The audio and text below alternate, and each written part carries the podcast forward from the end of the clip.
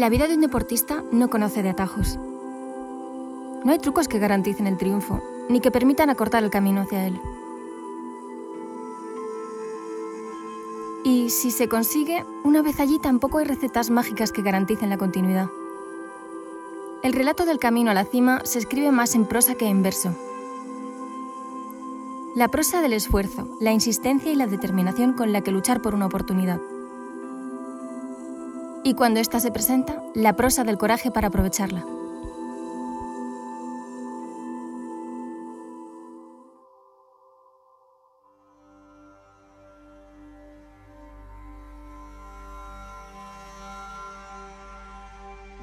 Tenía 30 años cuando el piloto Carlos Sainz llegó al punto de no tener que demostrar nada más a nadie. Dos títulos del Mundial de Rallys, icono de la explosión deportiva en España en los años 90 y con un prestigio consolidado para siempre. Pero 28 años después, Carlos sigue demostrando por qué, aunque no lo necesite. Demostrando que la fidelidad hacia su pasión es el verdadero motor de un campeón. Tres décadas después, el que quiera comprender a Carlos Sainz no debe preguntar hasta cuándo, sino ¿qué es lo próximo? No, no, corres única o corres única exclusivamente nada más que para ganar, no, piensas en que, en que, vas a perder. Eh, eso sí, el día que pierdes, pues tratas de analizar el porqué y te llevas un disgusto y bueno, y tratas de aprender de, para que no vuelva a ocurrir, pero corres para ganar. Como un chaval de Cervera se convierte en campeón del mundo de motociclismo sería ya una buena historia. Como un chaval de Cervera se convierte en ocho veces campeón del mundo, el mejor piloto de su generación y uno de los mejores de siempre con solo 27 años, no es una buena historia, es una gesta. A Marc Márquez estos relatos le importan poco. Él sigue empeñado en demostrar de lo que es capaz sobre una moto, como si el pasado no existiera. Con la mirada puesta en el futuro, en el siguiente reto, consciente de que la historia se escribe hacia adelante. Yo desde, desde que tenía conocimiento cuando perdía lloraba. Era así, mis padres me lo han contado así. Y, siempre, siempre ha sido así. Y yo creo que ahora con los años el espíritu competitivo se te queda, pero se te queda en los momentos justos. Era competitivo en todo, era una competición mi vida. Sé cuándo se tiene que ser competitivo y seguramente que con los años aún tenga que, que aprender y gestionarlo incluso mucho, mucho más. Soy Vanessa Guerra y esto es Carreras Cruzadas de Red Bull. Fue mi hermano quien me inculcó la pasión por el motor. Con él pasé cinco años recorriendo el mundo mientras trataba de abrirse camino en la alta competición. Desde entonces convertí mi pasión en mi profesión y a lo largo de 10 años he podido conocer por dentro cómo es este fascinante mundo y sus protagonistas. Te invito a que descubramos juntos cómo son los pilotos cuando se quitan el casco, a que conozcamos a las personas que han llegado a convertirse en ídolos gracias a su pasión y talento, pilotos de diferentes disciplinas, trayectorias y edades, pero con carreras cruzadas por su pasión al deporte.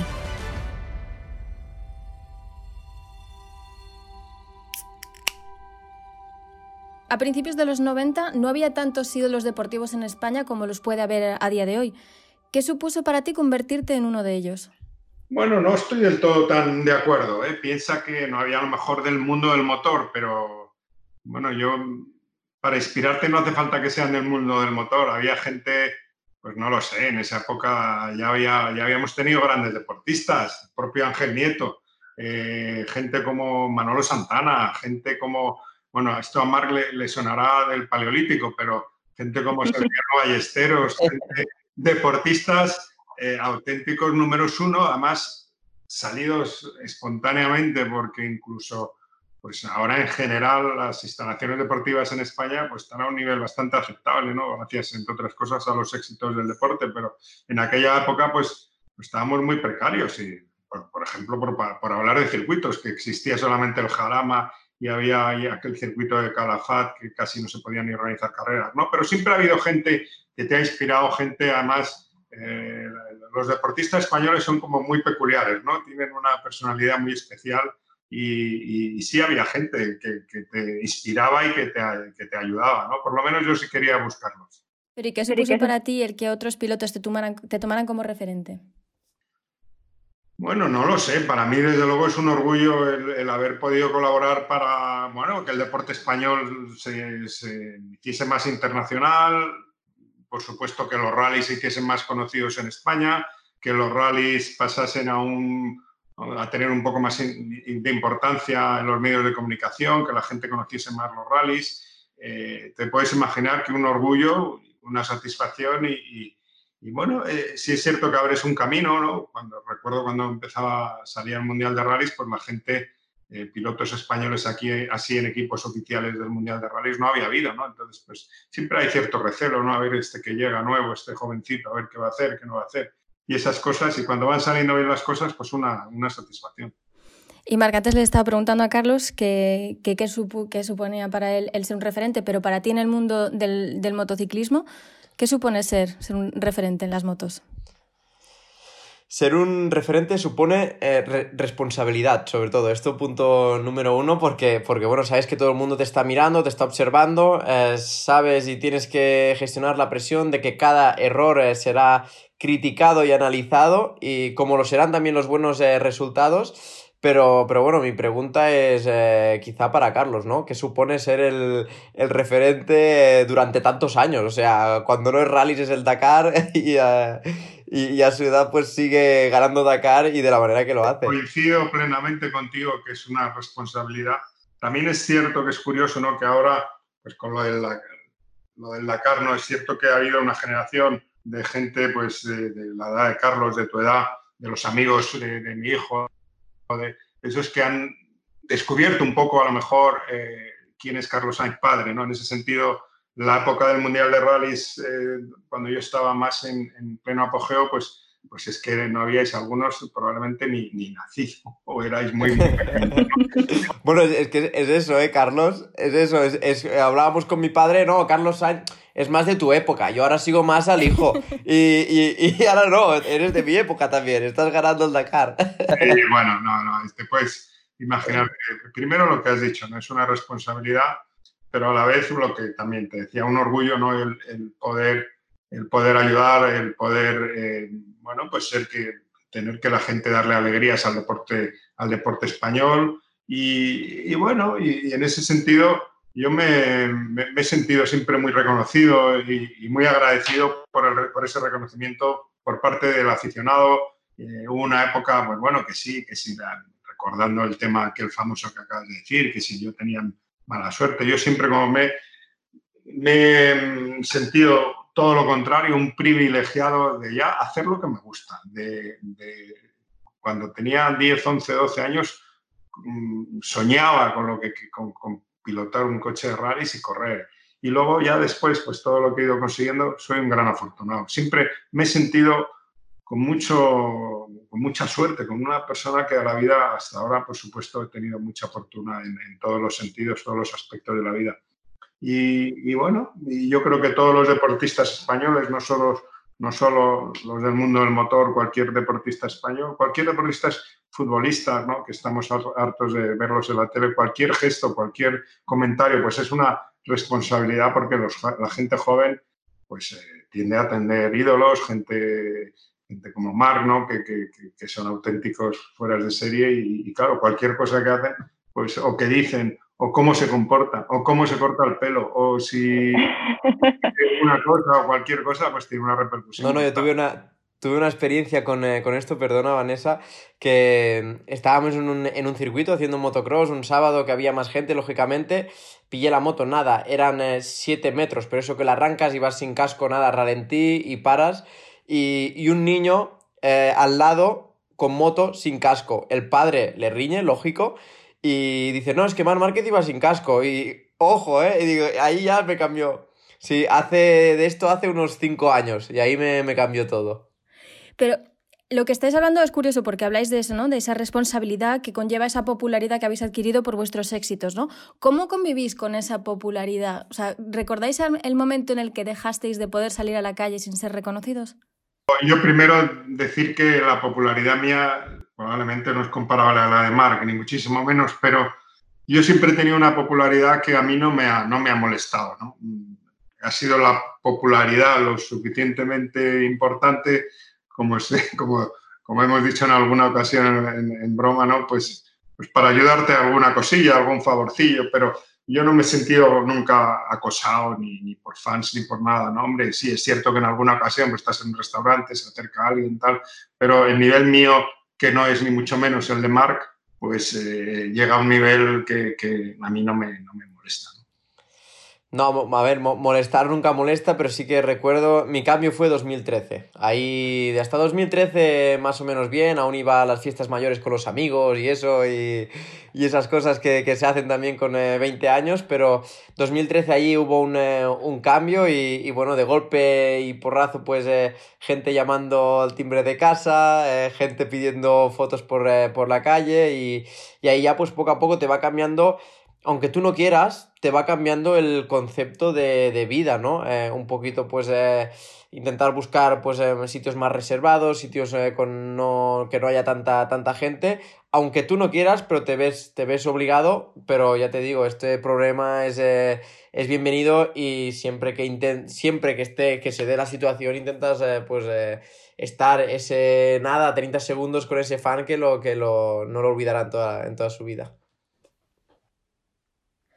Carlos, ¿has sentido alguna vez que en ocasiones tienes menos libertad para hacer uh, tu vida y, tú, Marc? ¿O el hecho de que a lo mejor tenéis que un poco medir cómo os expresáis o lo que decís según en qué situación? Está claro que es una responsabilidad que tienes que... Pero también desde el momento en que, pues en que eres padre, pues también es una responsabilidad. Pero es cierto que tienes que tener cierto cuidado pues eh, tienes menos libertad. Está claro que no te puedes poner a hacer el indio en sitios públicos, que a lo mejor en un momento dado, pues si, te apetece pues, eh, hacer una cosa, pues, pues no la haces pues porque la gente te va a estar mirando y, lo va a comentar. Aparte que hoy en día, hoy en día eh, para lo bueno y para lo malo, pues todo el mundo lleva una cámara de fotos en la mano, los selfies, lo demás, la gente, bueno, pues yo no he tenido jamás ningún problema y, entiendo que la gente es buena gente, ¿no? Pero que, que es, cierto, que vemos a nuestro alrededor que se dan situaciones que, bueno, pues uno tiene que tener cuidado porque hoy en día no, no, no se esconde nada. Y hay una inmediatez brutal con cualquier suceso, cualquier cosa que ocurra, porque inmediatamente está grabado en un móvil y está en las redes. Sí, esto lo, lo que dice Carlos eh, es, es, verdad y, y, sobre todo a mí lo que me costó más eh, y lo que incluso a veces me, me cuesta eh, es que esta es eh, la típica web ahora, que claro, ahora todo es internet, redes sociales y esto, y las típicas webs estas que, que buscan eh, o sacan de contexto, seguramente que de esta entrevista sacarán o de este podcast sacarán de, de, contexto alguna frase para buscar el clic rápido y esto, y luego lo comenta la gente sin leerse las noticias. Esto me costó de, de acostumbrarme, ¿eh? pero, pero bueno, luego también entiendes que, que, bueno, cada uno aquí busca sus intereses y, y sí que en, ese, en este caso ayuda mucho a eh, evadirte un poquito de todo esto porque si no, no eres tú mismo.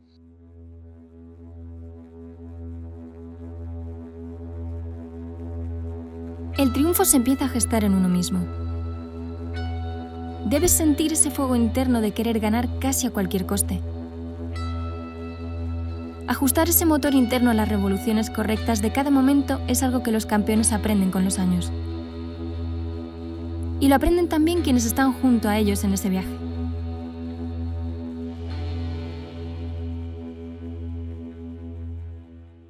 Si hay algo que tenéis los dos en común es que tenéis un espíritu competitivo muy desarrollado y completamente diferente al que podemos tener los demás. ¿Cuándo descubristeis que teníais ese espíritu competitivo? Desde pequeño. O sea, de siempre, o sea, yo desde, desde que tenía conocimiento, cuando perdía lloraba. Era así, mis padres me lo han contado así. Y, y, siempre, siempre ha sido así. Y yo creo que ahora con los años, el espíritu competitivo se te queda, pero se te queda en los momentos justos, no en todo. O sea, yo hace cinco años, seis, siete, sin ir más lejos, era competitivo en todo, era una competición mi vida. Ahora no, ahora ya pues eh, sé cuándo se tiene que ser competitivo y seguramente que con los años aún tenga que, que aprender y gestionarlo incluso mucho, mucho más. Sí, en, mi caso igual que, que Marc, ¿no? Yo te diría que, que, de pequeño, de pequeño, pues cuántas veces habré llorado por, por, cuando no ganaba, ¿no? A lo que fuese.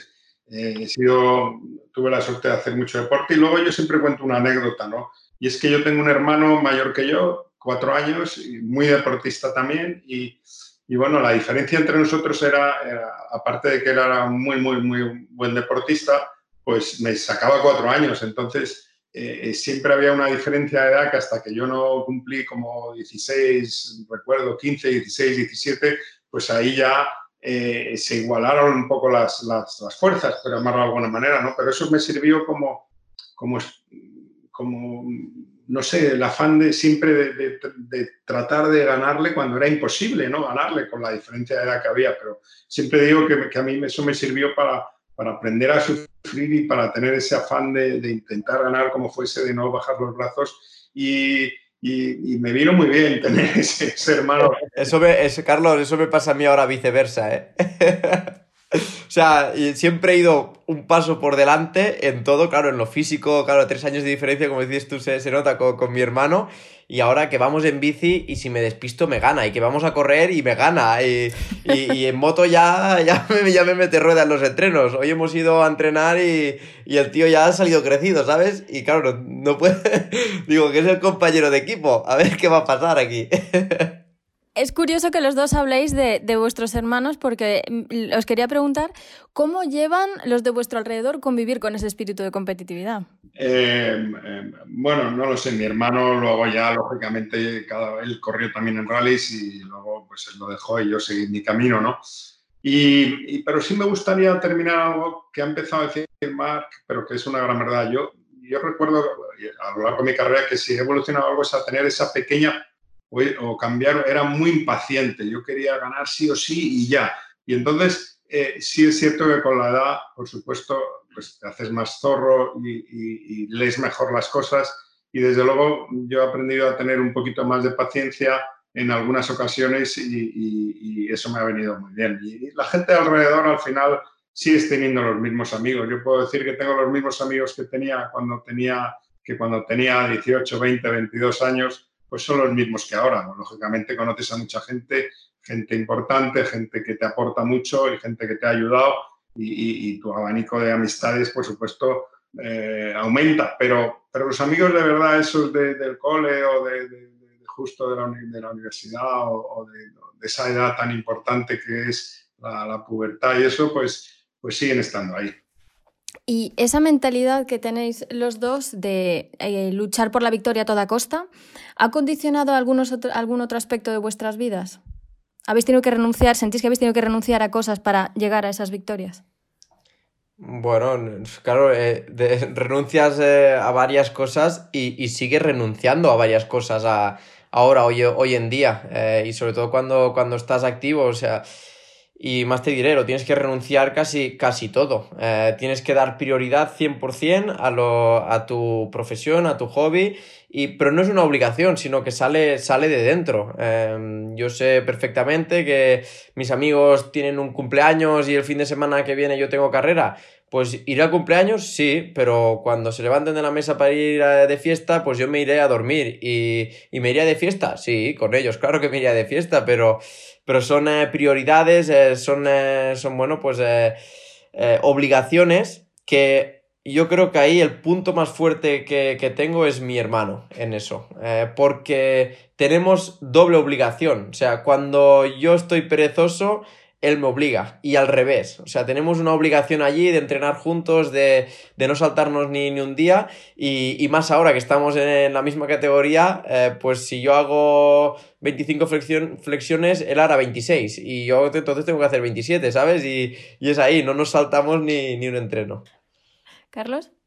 Bueno, total, totalmente, ¿no? Eh, claro que hay que renunciar, pero cuando, cuando es tu pasión y tu hobby pues se hace con, gusto. Y, si no renunciases, pues no sería, probablemente no, ni Mar Márquez hubiese llegado donde ha llegado, ni yo hubiese llegado donde he llegado. Si, eh, tienes que renunciar, pero se hace en muchas ocasiones, cuesta, pero también es cierto que cuesta menos cuando te gusta tanto una cosa como, estoy convencido, le gusta a Marc montar y competir en moto y a mí me gusta conducir y competir en coches. Yo cuando pierdo me, me pilla una ansiedad que no paro de comer, que bueno, duermo y yo que llegue la siguiente carrera ya. Yo creo que es muy importante analizar después de cuando las cosas no han ido bien y cuando han ido bien, yo siempre digo lo mismo, me lo habréis oído en alguna ocasión, ¿no? Y, y ganes o pierdas, ese análisis hay que hacerlo. Y si ganas, pues oye, a celebrar, pero siempre a ver de qué manera podías haberlo hecho mejor, ¿no? Y luego si pierdes, pues, pues te llevas el disgusto, el berrinche y tal, pero analizas también y ves dónde, dónde realmente, pues, pues hasta el fallo o lo que sea, ¿no? Y tanto a celebrar como a llorar, poco tiempo, que si no, es, igual de malo tirarte... Eh, una semana llorando que una semana llorando. O sea que hay que pasar página rápido.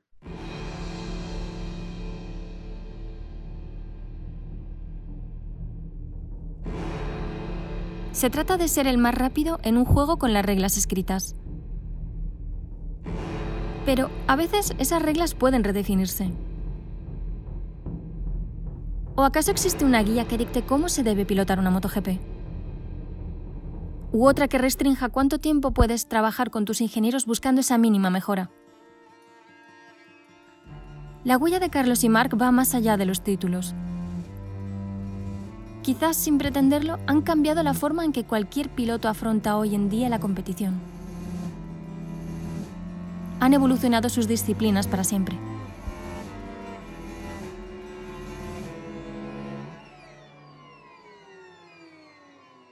Y Carlos, una pregunta. ¿Sientes que en los rallies eh, cambiaste la forma de trabajar? en, general, en el mundo de los rallies. Eso dicen, pero yo no, no lo sé. Yo lo que he tratado siempre es de, ir un paso por delante, de pensar mucho, de tratar de, ver de qué manera podía ganar a los demás y, qué tenía que hacer para ganarles. Y si eso implicaba hacer las cosas diferentes, pues lo intentaba hacer, ir dos, tres pasos por delante y, como al final es una obsesión, tú tratas de, pensar de qué manera puedes ganar. Quiero pensar que, que yo he ayudado a que el, automovilismo en, su categoría de los rallies pues, eh, pues haya buenos profesionales, que esté bien remunerado y que, y que se respete nuestra profesión. Y en ese sentido, pues, eh, pues ojalá los rallies, eh, que ha sido mi vida, mi pasión, pues duren mucho y, nos den esas alegrías que nos dan a los apasionados de, ver cada año el Mundial de Rallys. Marcas, has modificado el estilo de pilotaje de la categoría reina cuando pasaste de Moto 2 a MotoGP. ¿Cómo eso asume ser el precursor de un cambio así? Eh, mira, eh, cogiendo un poco la, pregunta de antes, eh, Carmelo fue de los primeros que me dijo, todos acabarán con tu pilotaje. Y yo, ¿por qué? Dice, porque estás ganando. Y, es así, es así, cuando, cuando llegué a MotoGP, mm, nadie o casi nadie puntualmente a veces utilizaba el codo y ahora todo el mundo lleva ese estilo de pilotaje, ¿no? Cuerpo hacia adelante, codo hacia el, suelo, em, intentar pues eh, hacer girar muy, muy rápido la, moto y, bueno, pues eh, sí que en ese, en ese caso pues...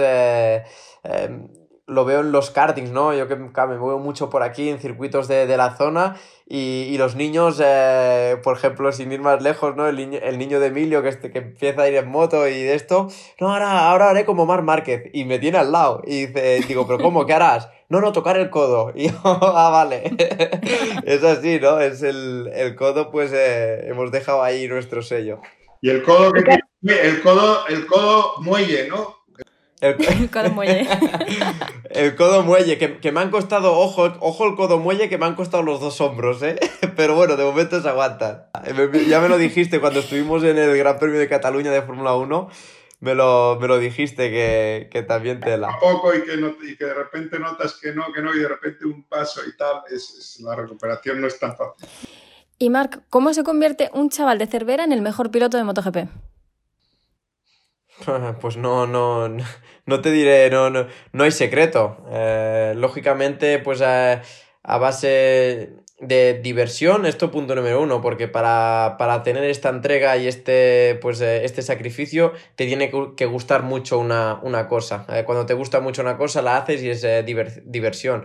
Pero luego pues a, base de, trabajo y sobre todo siendo creo que uno de los puntos claves eh, y de tu alrededor también, las personas que de tu alrededor, siendo realistas en todo momento y, sabiendo de que, de que sí, eh, eres eh, bueno en motos, pero eres una persona normal y, que si se acaba la moto, pues la vida sigue, ¿sabes? Y si la vida se acaba, la moto no sigue. esto es lo, lo más importante, así que que bueno, pues siendo realistas, eh, lógicamente siempre puedes soñar, eh, puedes imaginar cosas, pero eh, vivirlo todo en, su momento y, trabajándolo es cuando, cuando llega. trabajando es cuando realmente puedes disfrutar de, ese, talento, ¿no? Que, lo, vas, lo vas mejorando día tras día. Marc, en tu caso, en 2013 mm, dejaste a todo el mundo alucinado cuando pasaste en categoría reina con esos cuatro podios consecutivos. ¿Ahí crees que también cambió la forma de en cómo te veían tus rivales?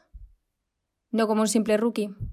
Hombre, eh, lógicamente, eh, ahora estos días, eh, porque una vez cuando, cuando se retira un piloto, entonces es cuando realmente con los rivales, aunque te lleves muy bien, siempre hay esa tensión, ¿no? Y, y, bueno, pues con, con, Dani Pedrosa, ahora que, que, bueno, ya está en otro rol, trabajando para el, el equipo Repulca TM, pues, pues hemos coincidido y hemos eh, quedado para entrenar juntos y, bueno, me, lo llegó a, decir, ¿no? De que, de que, bueno, que cuando llegué pues me veía un rookie, eh, incluso Jorge, Jorge Lorenzo también, dice, te veía un rookie, pero eh, decía, bueno, va, va rápido, pero en las carreras no puede ir rápido en todas las carreras. Y, iba avanzando el año y me, me fueron considerando pues un, un, rival, pero sí que, que es cierto que, que creo que ese año la clave fue Mm, no querer, no querer imaginar, sino intentar eh, ser eh, realistas día a día, cuando se podía, se podía, cuando no, no,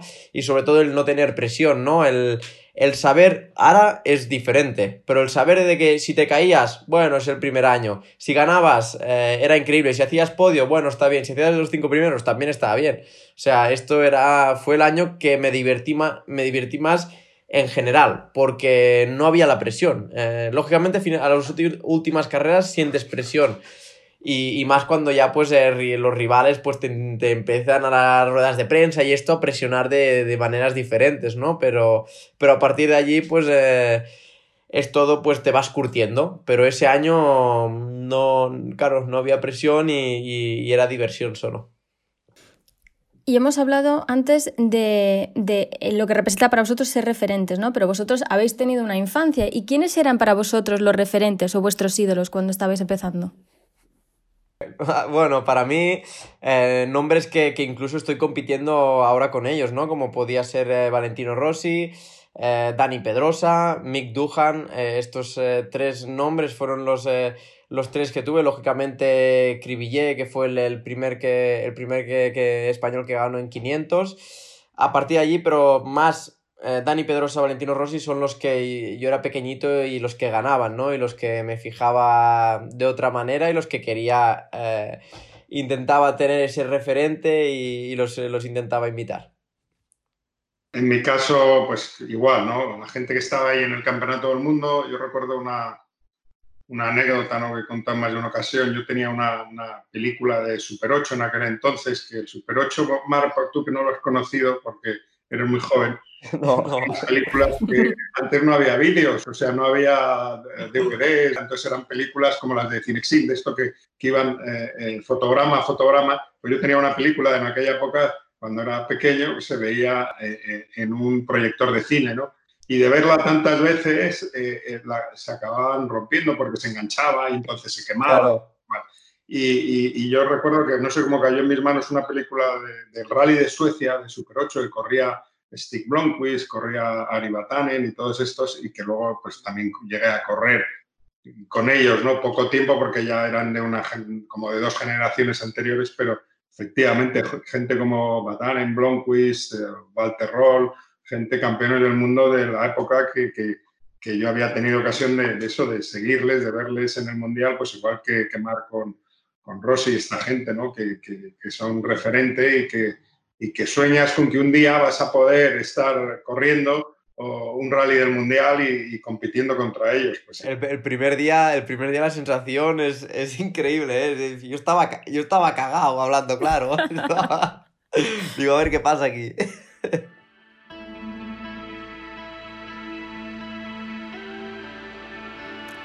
Hubo un tiempo en el que Mark podía caminar tranquilamente por la calle.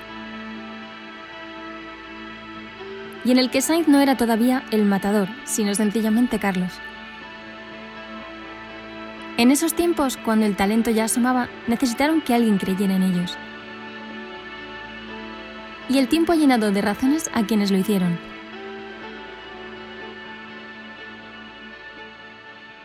¿Quién ha sido la figura clave em, en vuestra carrera deportiva? Ah, para mí hay mucha gente que ha ayudado, que ha apoyado, pero los padres. Eh, o sea, los padres son eh, las personas claves, eh, la familia. es ahí donde, donde, bueno, empieza todo, ¿no? si un niño con cuatro años, cinco pide una moto para Reyes, pero la moto no llega, eh, es ahí donde, donde los padres están ahí día a día, eh, pues eh, haciendo horas extras en los trabajos para que el niño tenga la moto, no teniendo vacaciones para ahorrar para que el niño tenga la moto. yo creo que, los padres en este caso para mí pues han sido las personas claves y luego lógicamente pues incluso ahora, ¿no? Tener ese, ese apoyo, ese, ese respaldo. Carlos. Sí, eso pues, es un poco diferente, ¿no? Yo creo que mis padres, les tengo que dar las gracias pues, por, por todo lo que nos han dado, me han dado a mis hermanos y a mí, pero en mi carrera deportiva no han influido tanto, ¿no? Influyeron pues, pues en la educación que me dieron y en la preparación, pero quizá Juanjo Lacalle, ¿no? A mí me echó una mano porque él era el que era mayor que yo, tenía posibilidades, yo fue el que compró el Seat Panda con el que empezamos a, a correr, y el que estaba siempre conmigo, ¿no? Eh, pues yo creo que entre los dos ahí eh, fuimos creando un poco todo lo que ha sucedido después. De diferente manera, el nombre de Carmelo Espeleta ha jugado un papel en la carrera deportiva de ambos. ¿Qué significa él para vosotros? Carlos. Bueno, pues sin duda alguna. Yo antes eh, me he quedado con las ganas de decir que estaba Juanjo, pero desde luego ha habido muchísima gente que, que me ha ayudado y gente que ha sido determinante en mi carrera, ¿no? Pero como me has dicho una, pues, pues he hablado de Juanjo. Pero sin duda alguna, para mí, Carmelo, pues fue la persona que, que me llevó al Mundial de Rallys. Sin él no hubiese podido ir al Campeonato del Mundo de Rallys. Carmelo es una persona especial para mí, una persona especial, la conozco desde niño y, y, es, un, es, una persona que, eh, independientemente de haberme llevado él al Mundial de Rallys gracias a, bueno, pues él sabía que yo quería, eh, yo quería correr en el Campeonato del Mundo. en aquel entonces era responsable del equipo Ford en España y él fue capaz de convencer y de conseguir los recursos para ficharme, que yo estaba en Renault, ficharme para Ford a cambio de correr esas tres pruebas del Mundial. Y luego, pues como nos conocíamos de, antes, pues eh, la relación ha sido siempre fantástica. Y, Carmelo es una persona que para mí es un referente. Yo muchas veces a lo largo de, no sé, cada dos semanas mínimo, aparte que es socio mío en, el karting y demás, pero yo hablo mucho con él porque es un, es un referente, es una persona tremendamente inteligente, eh, es eh, rápida, ve las cosas más allá muchas veces que los demás, ¿no? Y, yo, pues, pues es raro la, semana, cada dos semanas que no hablo con él, simplemente para cambiar impresiones y, escucharle, pues es ya, pues, pues te sirve, ¿no? Y, es una persona muy positiva, es una persona que, que reflexiona mucho, que eh, analiza mucho y las conclusiones que tiene, que tiene y que te dice, pues son siempre, son siempre buenas. Eh, es un gran amigo de sus amigos, eh, quiere tu bien, te das cuenta que, que está contigo, que te apoya. No sé, yo de Carmelo, para mí ha sido un referente y un gran amigo y lo seguirá siendo siempre. ¿Y para ti, Marc? Bueno, en mi caso, lógicamente lo que ha hecho en MotoGP, eh, bueno, está, se ve, ¿no? cómo ha crecido el campeonato, la, vuelta que le ha dado sin perder la, la esencia esa, pero pero siempre pues eh, buscándole la vuelta para, seguir eh, creciendo como, como deporte. Y, lo que destaco más de, de Carmelo es que las todas las veces que hablo que, con él y lo que lo he ido conociendo, que ahora ya pues eh, nos llamamos y nos conocemos mucho, es que tiene una mentalidad de deportista. La ambición que hablábamos antes eh, es igual de ambicioso. Eh, ahora estos días con con el confinamiento, pues lógicamente había, no, nos, no, nos llamamos y, y, la de ideas y planes que tenía era increíble, ¿no? Todo se da por vencido y dice, bueno, va, pues cuando los gobiernos digan, cuando esto pase, empezaremos, pero ya tenía el plan A, el plan B, el plan C, el plan D y, sigue, ¿no? Y es ahí donde, donde lo destaco que siempre está dando vueltas. Es muy difícil, ¿verdad, Marc? Que una persona esté, eh, o sea, él siendo deportista, estando con los deportistas, está en la gestión. Y yo creo que eso solo se da con Carmelo. Y entonces él, él se pone desde el punto de vista de la gestión, como es, lógico, y, para eso es el CEO de, Dorna, pero no se olvida del deportista y eso, eso es muy de agradecer. Claro, es esto, ¿no? Otro, otro hace y deshace, pero o sea, lo que ha creado en MotoGP, que es eh, pues que los, eh, los, pilotos tengamos eh, palabra, las, la Safety Commission, que es la, la, la comisión de seguridad, que podemos todos los pilotos hablar, o sea, lo que nos escucha, se interesa por nosotros, si tienes una lesión, es el primer, primero en llamarte, o sea, es, es eh, es eso, ¿no? La, implicación que tiene y esto, pues la implicación es la ambición y, las, y las, ganas y la mentalidad que, es muy parecida a la, o igual, eh, idéntica a la de un deportista con la máxima ambición para ganar. Y Carlos, ¿cuál es el recuerdo más especial de tu carrera deportiva hasta el día de hoy? Pues, pues mira, es que es muy, es muy difícil de decir porque cuando ganas tu primera carrera es muy, muy especial, cuando ganas tu primer rally del Campeonato de España, no sé, siempre hay una primera vez. La primera vez de todo es eh, muy, muy especial. Luego hay veces que has dado todo, que has hecho una carrera fantástica a lo mejor acabas tercero o cuarto y tienes un sabor especial en esa, en esa carrera, ¿no? Pero lógicamente te tienes que ir a, los campeonatos, ¿no? Y la primera vez que ganas un mundial, eh, pues es también muy, muy especial. Pero a lo largo de mi carrera deportiva he disfrutado de, en su momento, en su escalón, de, muy buenos sabores y con gente que me ha ayudado mucho, que algunos hoy ya no están, pero que desde el primer mecánico hasta el último, pues es cierto que tengo unos recuerdos inolvidables. Y Marc, en tu caso, ¿cuál es ese momento especial o el que consideras hasta el día de hoy el más especial de tu carrera? Para mí el, más especial y el que recuerdo como si fuese ayer es... Eh, la gala de Valencia de, de MotoGP, lógicamente, que premiaron los campeones junto a mi hermano. O sea, era la, primera vez eh, que, no sé, no, lo recuerdo, es, el shock este que se te quedan los momentos eh, exactos y grabados en, la memoria. Poder ser eh, yo campeón del mundo de MotoGP y el campeón del mundo en ese año de, de, de Moto 3 fue, fue algo increíble, ¿no? Y, sí que puedes ganar, eh, y había ganado otros años y podría quedarme con 2013 eh, también, el de MotoGP, el título, pero cuando ganas tú y gana tu hermano, que es el que más quieres en todo el mundo, pues eh, es ahí donde se te queda grabado. Y Hablemos de, las críticas. Cuando escucháis como, cosas como, en tu caso, Marc, que deberías cambiar de equipo para demostrar que eres el mejor, o en el tuyo, Carlos, que, ya es hora de dejarlo, ¿qué es lo que pensáis?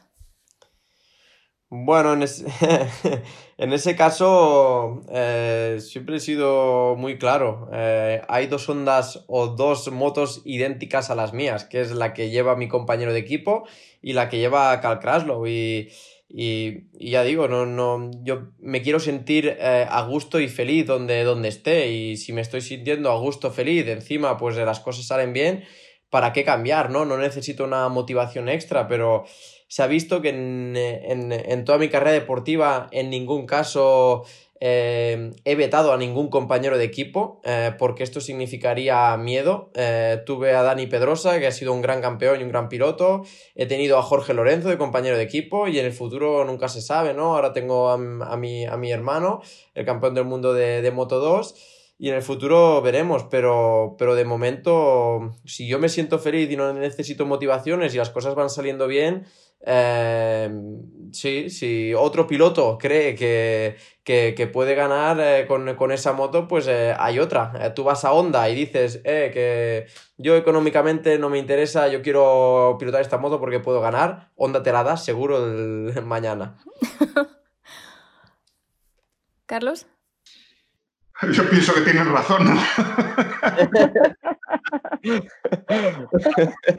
hablando, hablando en yo creo que ya con el tema mío y de la longevidad pilotando, pues yo creo que me da ya. La primera, mi mujer por imposible y creo que he ganado el derecho, pues eso, a, decidir cuándo quiero parar, ¿no? Eh, creo que he demostrado que no engaño a nadie, que si digo que, que pienso que puedo ganar, pues, pues lo demuestro que, que, puedo hacerlo, pero a mí no me molesta y críticas, si me critican por eso, pues a estas alturas, como ya tengo tantas canas, no, no me quita el sueño, no me preocupa. Y, ya te digo, bueno, pues en ese sentido, pues entiendo que la gente pueda pensarlo, pero también creo que me he ganado el derecho a, bueno, pues a que se respete, que si me apetece hacer un Dakar más y defender el título, pues, pues que, la gente lo, respete esa decisión, ¿no?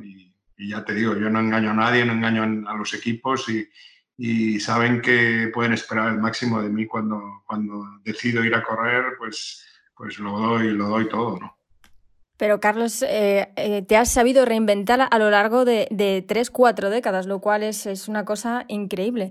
Y mm, se suele decir que la experiencia es un grado, ¿no? Y que, y que lo más importante es eh, lo que has aprendido a lo largo de, de, tu carrera. ¿Qué dirías que es lo más importante que has aprendido en todos estos años?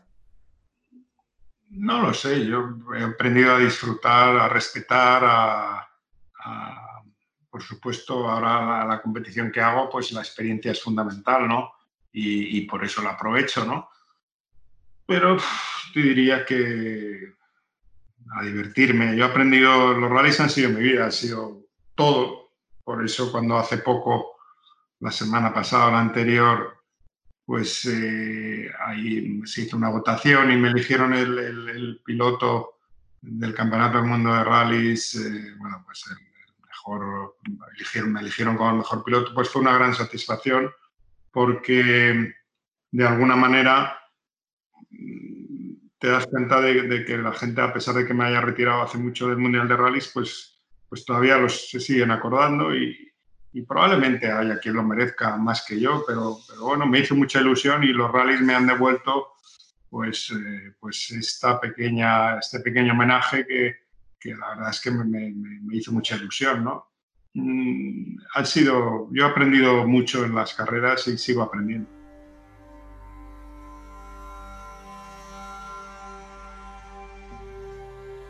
Iconos. Leyendas. A Carlos y Marx se les describe con las palabras grandilocuentes que merecen sus trayectorias. Pero más allá de eso, son sobre todo dos deportistas apasionados por lo que hacen. Ha sido un placer tener la oportunidad de despedir junto a ellos Carreras Cruzadas, un podcast editado por Mito Echevarría y dirigido por Diego Campo. A lo largo de cinco episodios hemos tratado de mostrar cómo es la vida de un piloto de élite. Cómo dan sus primeros pasos a bordo de una máquina, Mira, el primer recuerdo, no, sé por qué me quedó un flash del, primer día que fui en moto. Eh, me acuerdo que, yo siempre decía que quería ser mecánico de mar, que nada de piloto. Y en Baypush siempre hacían la carrera de grandes y cuando acababan las carreras por la tarde rodábamos un rato los niños. Y no sé por qué tengo un flash de, de ese día. ¿Cuál fue la clave para que superaran aquella lesión que nos sobrecogió? Cuando es una lesión grave tienes que estar parado, pero hay momentos en los que depende del tipo de lesión sí puedes forzar y es importante hacerlo porque va, con el estado mental. El deporte de competición es súper agresivo a nivel psicológico y después cuando venga uno más grande te va a comer. Entonces es, es importante mantener el estado mental fuerte y a veces estas son pruebas que te, que te ponen y que tienes que pasarlas cómo superan los momentos en los que parece que nada tiene sentido. Después del FP3, la vuelta de, volver a box la pasé entera llorando. O sea, siendo un campeón del mundo, que no quiero presumir ni mucho menos, ¿no? Pero al final llegas a dudar de ti y de pensar, ¿se me olvida ir en moto? ¿Qué estoy haciendo mal? Pues imagínate hasta el punto que te llegas a plantear cosas cuando las cosas no van bien. ¿Cómo es la llegada al profesionalismo y sus obligaciones para un adolescente? So, tuve una conversación con, con uh, Dani Matraín, que era el, el manager que yo tenía pues en ese momento cuando yo estaba debutando y me sentó en el camión del equipo y me dijo, mira, aquí hay muchos pilotos. Todos los pilotos que hay son muy buenos. Son igual de buenos o mejores que tú. Así que la única manera de que estés aquí durante muchos años es que seas más disciplinado que ellos y que tu actitud sea mejor que, que la de ellos y trabajes más que ellos. ¿A quién tienen que agradecer sus exitosas carreras? Y al final nuestros padres también son, son el primer sponsor, ¿no? Y, y creo que sacrifican todos muchísimo, lo hacen porque nos ven contentos y nos ven felices de hacer lo que, lo que nos gusta. ¿En qué momento se percataron que su afición iba en serio? Empecé con la moto de trial, a los 6 años eh, con, la moto de, eh, con la moto de cross y a los 10 fui campeón del mundo de motocross y ya nos vinimos toda la familia a, a vivir a Bélgica. Fue ese, ese momento donde realmente, realmente supe que yo lo que quiero ser es piloto de motocross. La verdad que nunca realmente llegué a pensar, yo quiero ser piloto de motocross, yo creo que siempre lo sentí. Carreras Cruzadas es una producción de Red Bull España.